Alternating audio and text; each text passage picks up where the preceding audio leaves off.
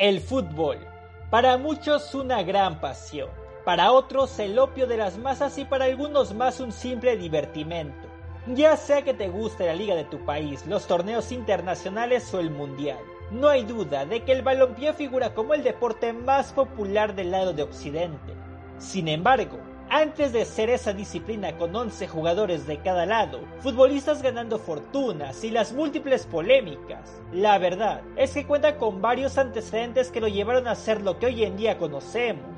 Y por eso, vamos a repasar la historia de este deporte.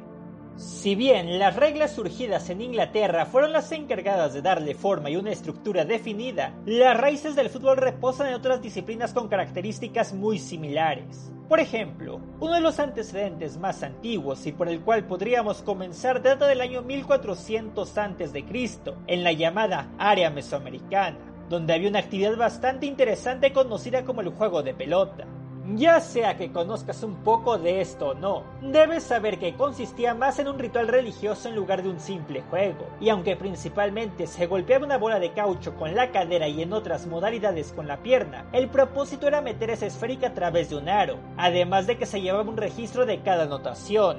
Incluso, muchas afirmaciones alrededor del juego de pelota han rondado, unas versiones afirman que este ritual acababa con un sacrificio de los dioses para el capitán que perdía. Otros más aseguran que más bien se sacrificaba el ganador. Sin embargo, hay una hipótesis más y que me hace mayor sentido, la cual asevera que se trataba de una ceremonia donde también participaban los prisioneros de guerra, como una manera de sellar su redención hacia las diferentes deidades. Pero siempre, estos reos acababan siendo sacrificados sin importar el resultado, por lo que su destino estaba sellado independientemente del marcador. Eres cruel pero justo. Pero en esta clase de juego no es el único antecedente al que se le relaciona con el fútbol. Para la FIFA, la referencia más próxima y que sirve como cuna de este deporte reposa en China con un entrenamiento militar. La historia cuenta que en la antigua ciudad de Linzi, hace más de unos 2300 años, existía una disciplina llamada Kuju, en una actividad que ayudaba a mostrar las condiciones físicas de los soldados. Los equipos participantes se dedicaban a patear una pelota de cuero, que debía meterse en una especie de portería misma que se colocaba en la mitad del campo. Estas pelotas comenzaron hechas de pelo, pero con los años se optó que la vejiga de los animales era el mejor material para este deporte. Debido a las grandes similitudes que podían relacionarse con el balompié, fue la FIFA que apenas en el 2004 aceptó que el cuju era el principal antecesor del fútbol moderno. Y aunque pasaron miles de años para que pudiera formarse el fútbol con sus primeros pasos, en el Inter entre el cuju y el balompié actual existieron algunos antecedentes más. Por ejemplo, en la antigua Grecia hacia el año 2000 a.C. había una práctica conocida como episcliros, en la que jugaban un par de equipos con 12 o 14 elementos, con una pelota hecha con materiales de animales, y competían en un terreno delimitado por una línea blanca. Pese a que las reglas permitían a los jugadores disputar el balón con las manos y los pies que lo hacían más cercano al rugby, el espíritu de un juego de contacto y equipo se mantenían, y las versiones apuntan a que la pelota debía pasarse de unos a otros por encima del cuadro rival. En cambio, para los romanos había una actividad bastante similar, denominada arpastum, donde se buscaba llevar la pelota hacia una cuerda, y de hecho, este deporte se destacó por la excesiva violencia que había. ¡Queremos sangre! Sin embargo, durante la época del Imperio Romano se buscaron propagar estos juegos de pelota, lo que provocó que se volviera bastante popular en toda la zona.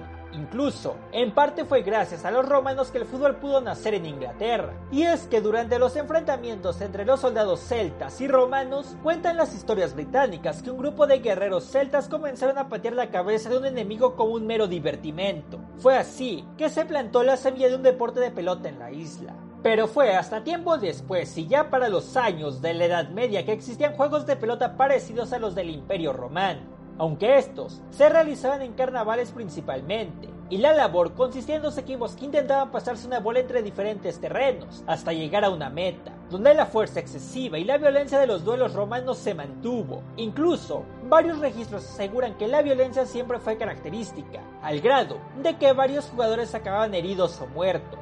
A pesar de la gran aceptación que podía causar, no todo fue felicidad para estos deportes que encumbraron al fútbol. Y es que el rey Eduardo III prohibió estos juegos de pelota británicos en 1331. Esta decisión también orilló a que se buscaran hacer versiones menos sanguinarias de este deporte, lo que siglos después llevaría al surgimiento del balompié. Vale destacar que en el Inter también se destacaron otras disciplinas alrededor de Europa. Una bastante recordada fue el calcio florentino de Italia, mismo que tenía un grado de violencia menor, pero con similitudes al fútbol actual, y que más tarde serviría de inspiración también en la isla británica. Fue hasta el siglo XIX donde el fútbol vio la luz, debido a que el deporte de pelota era bastante igual al rugby, ya que tenía una naturaleza más violenta y se practicaba en los colegios de la Gran Bretaña, siempre se trató de buscar una disciplina menos agresiva, pero que igualmente consistiera en una actividad por equipo, lo que hizo que se elaboraran distintos códigos o reglamentos. Tomando como base el calcio florentino y los códigos que se habían buscado elaborar en las distintas escuelas, fue en 1848 que se buscó redactar un reglamento en la Universidad de Cambridge que permitía unificar las normas, aunque ese deporte aún mantenía que se podía agarrar el balón con las manos, como era menos violento que las anteriores prácticas, tuvo una aceptación destacable. También, algunos clubes que no eran universidades implementaron reglas similares.